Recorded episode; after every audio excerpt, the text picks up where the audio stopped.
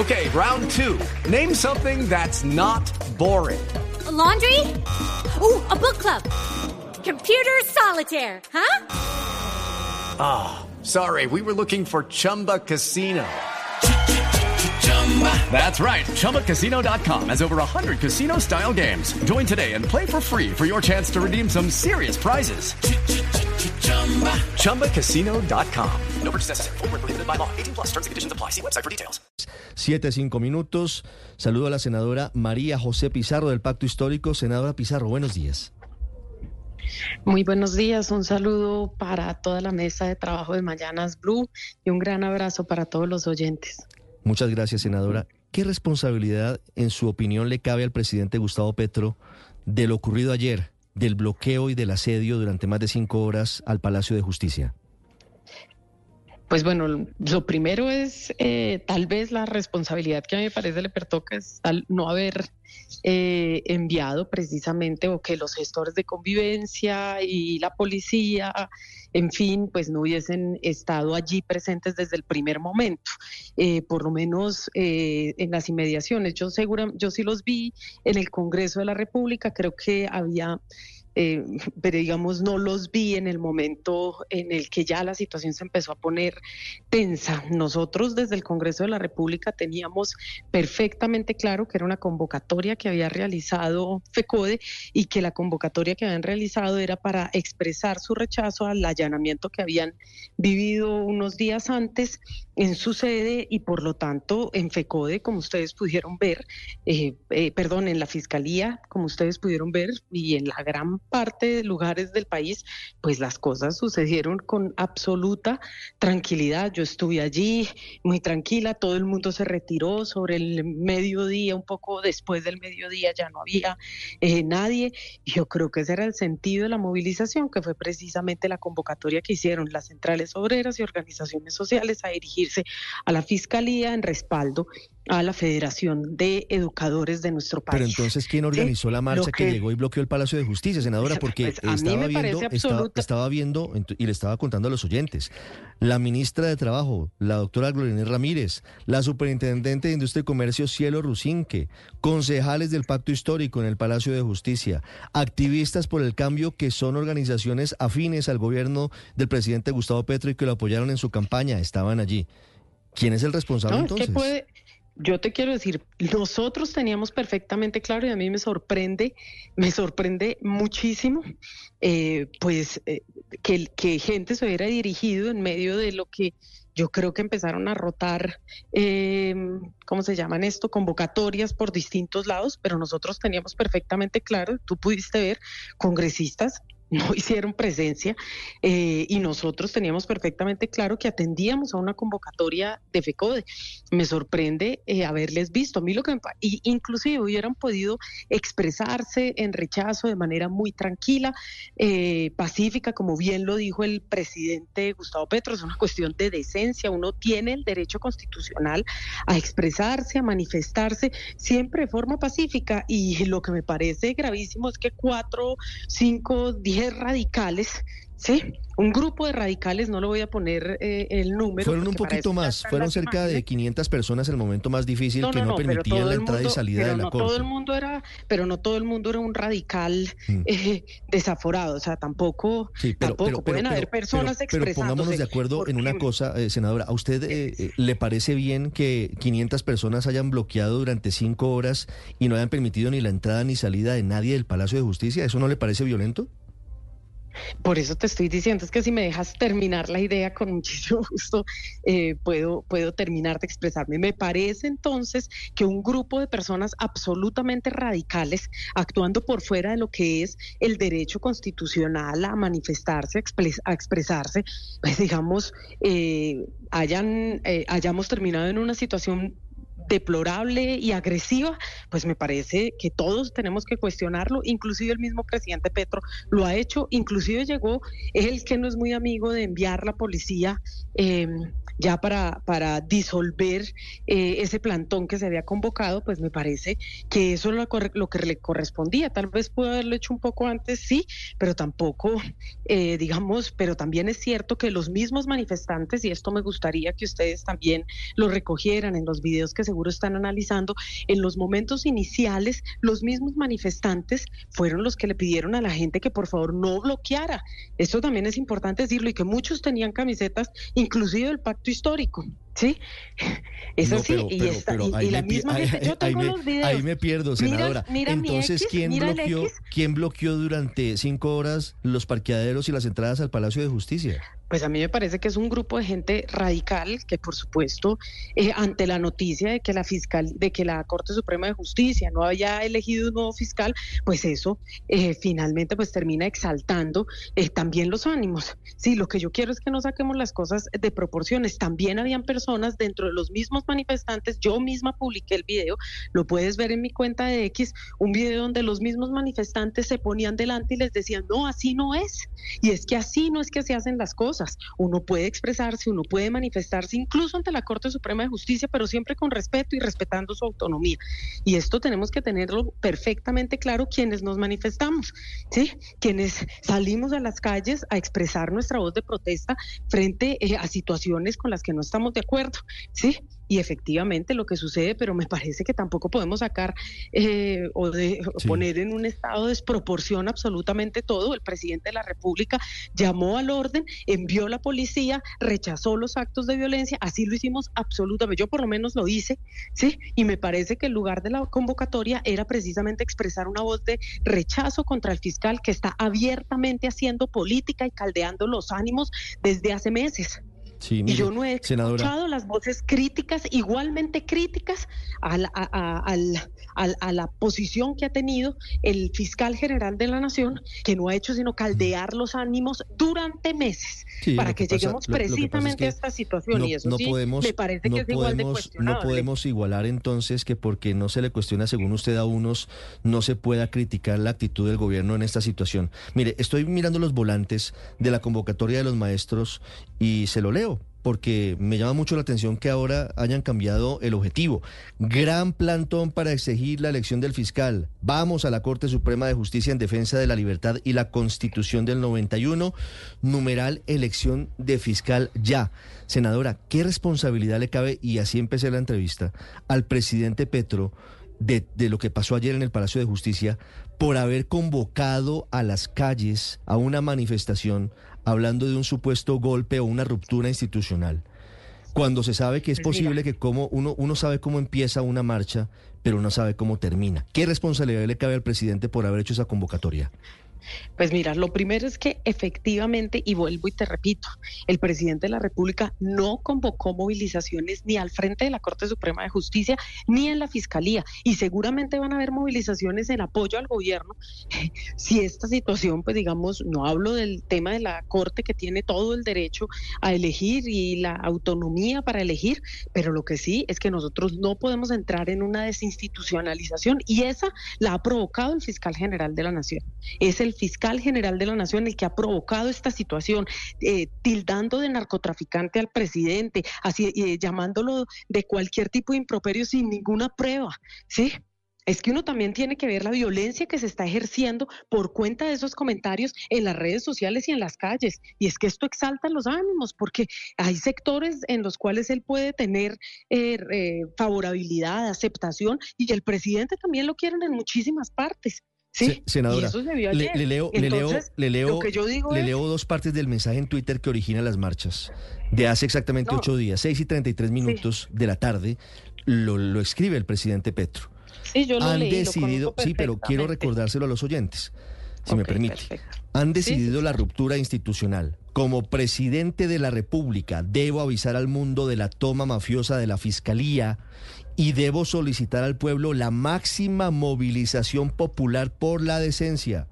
Aquí no se puede tumbar un presidente progresista, el primero en un siglo, porque legalmente un sindicato de trabajadores aportó a un partido de izquierda. Llegó el momento de la expresión popular. ¿A usted no le parece que es un trino que convoca a la gente a las calles de manera abierta?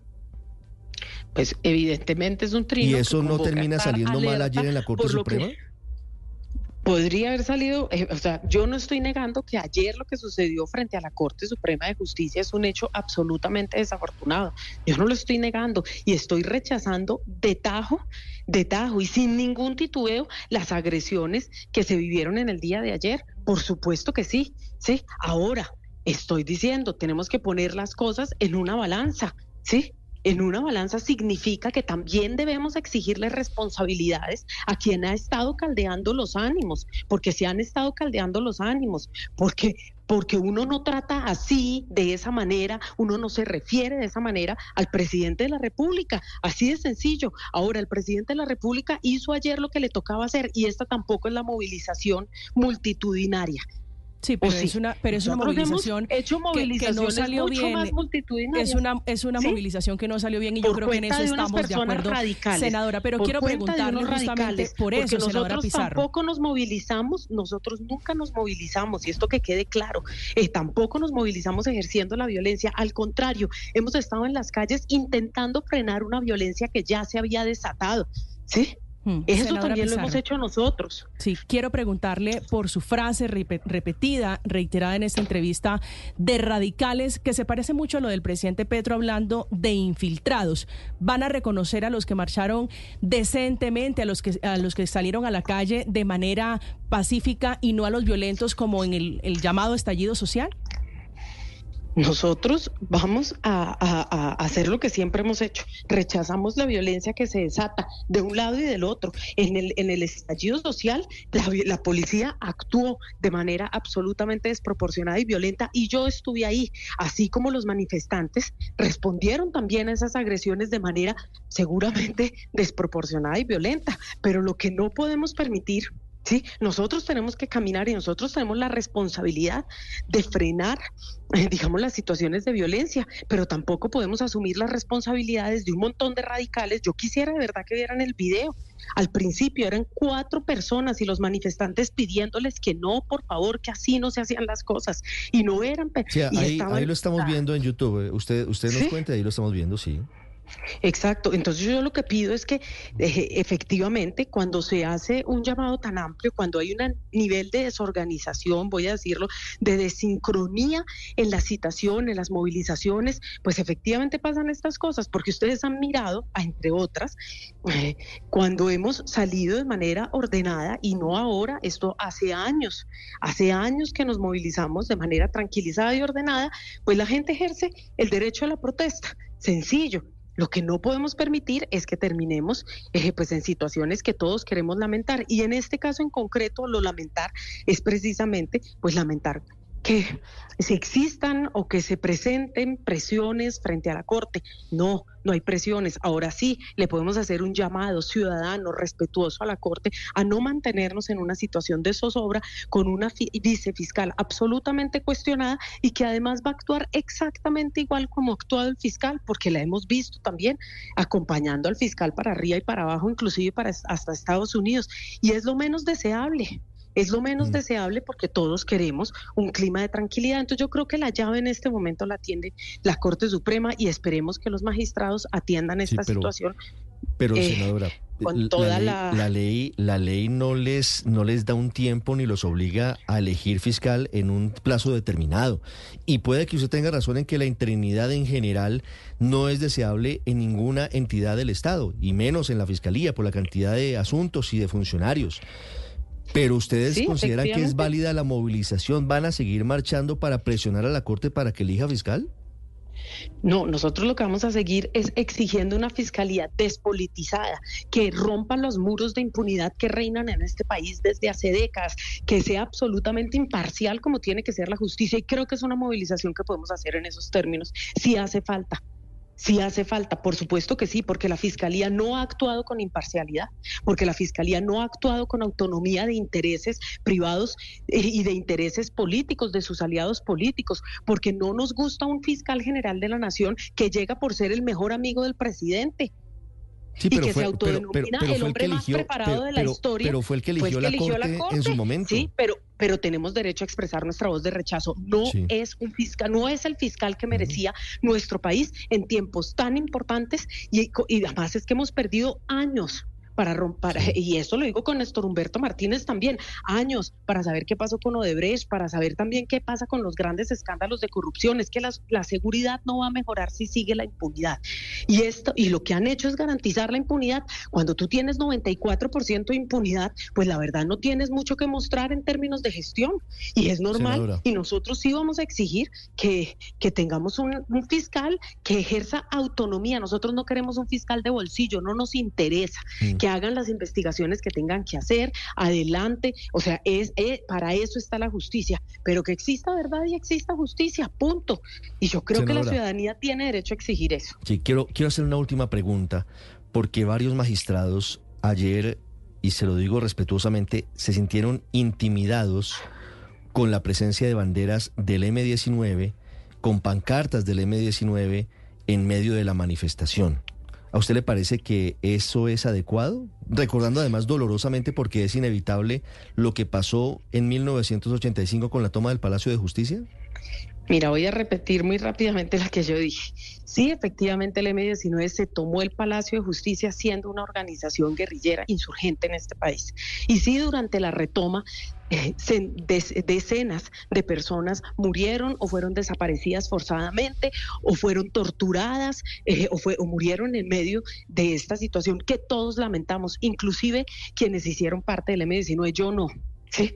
Yo solo soy la hija, ¿sí? Eh, en tercer lugar, que el Estado colombiano fue condenado por desaparición forzada y tortura, sí, fue condenado y que hay condenas inclusive nacionales contra altos mandos militares también y que el M-19 en 1990 firmó la paz y se desmovilizó y estamos hablando de 35 años atrás. Eso también es una realidad y que esos hombres y esas mujeres no quedaron disidencias funcionando. Pero esa no es una reivindicación de la lucha armada, senadora, el hecho de que esas banderas que significaron en su momento la toma del Palacio de Justicia estén ondeando frente al Palacio de Justicia. No, han ondeado por la plaza, han ondeado en la Plaza de Bolívar. La gente pero es que ayer, ayer estaban ondeando en el bloqueo a la Corte. Pero déjame terminar, por favor. Sí, no, yo solamente estoy interpelando, ¿sí? sí.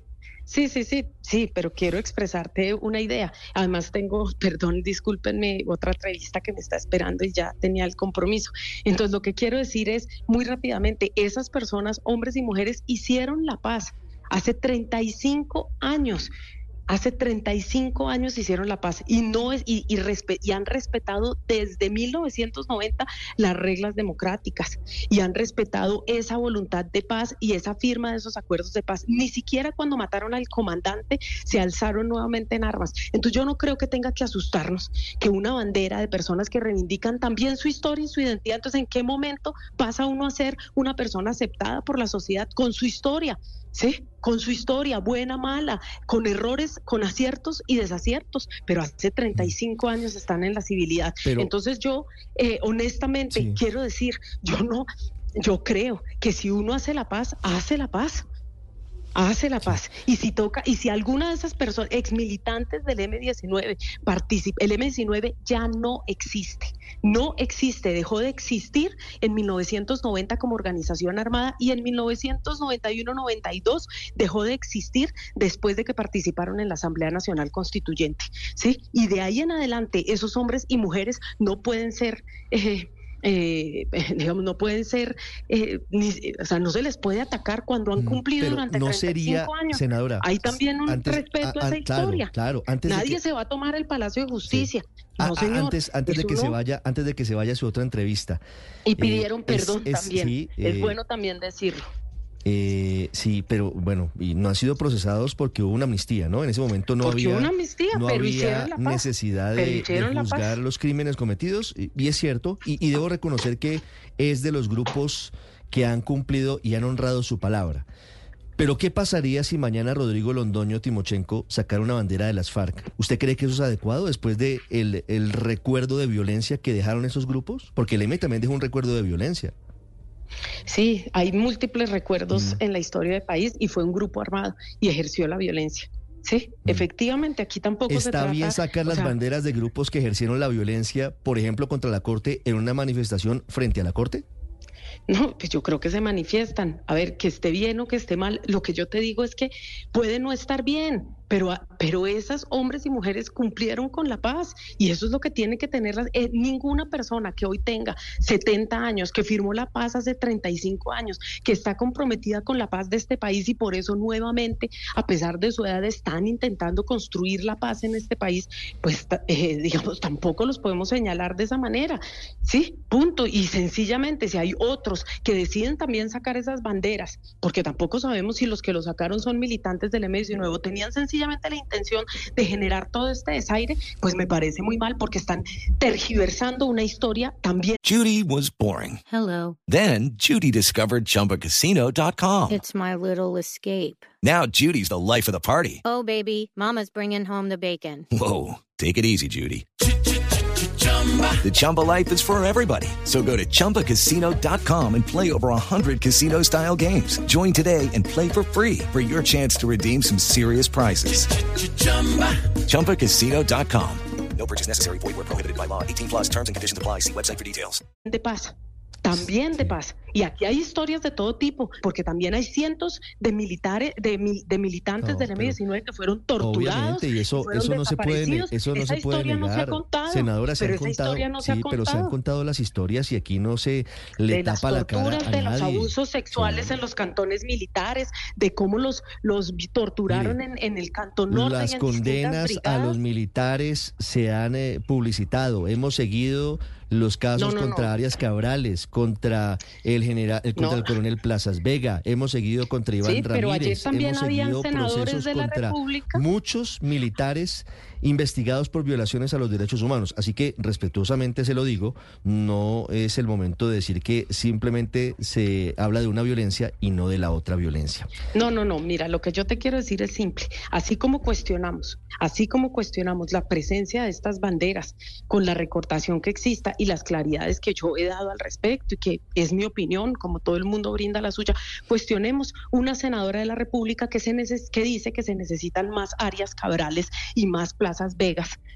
Cuestionemos eso también, porque no necesitamos militares que torturen y desaparezcan personas, necesitamos militares comprometidos con la Constitución y la ley. Y yo creo que eso es lo que necesitamos. Entonces aquí cuestionemos lo que tengamos que cuestionar de todos los bandos hasta que finalmente podamos construir algo que parece una utopía, pero que tiene que ser una realidad. Lucky Land Casino asking people what's the weirdest place you've gotten lucky? Lucky? In line at the deli, I guess? Aha, in my dentist's office. More than once, actually. Do I have to say? Yes, you do. In the car before my kids' PTA meeting. Really? Yes. Excuse me, what's the weirdest place you've gotten lucky? I never win and tell. Well, there you have it. You can get lucky anywhere playing at LuckyLandSlots.com. Play for free right now. Are you feeling lucky? No purchase necessary. Void where prohibited by law. 18 plus. Terms and conditions apply. See website for details.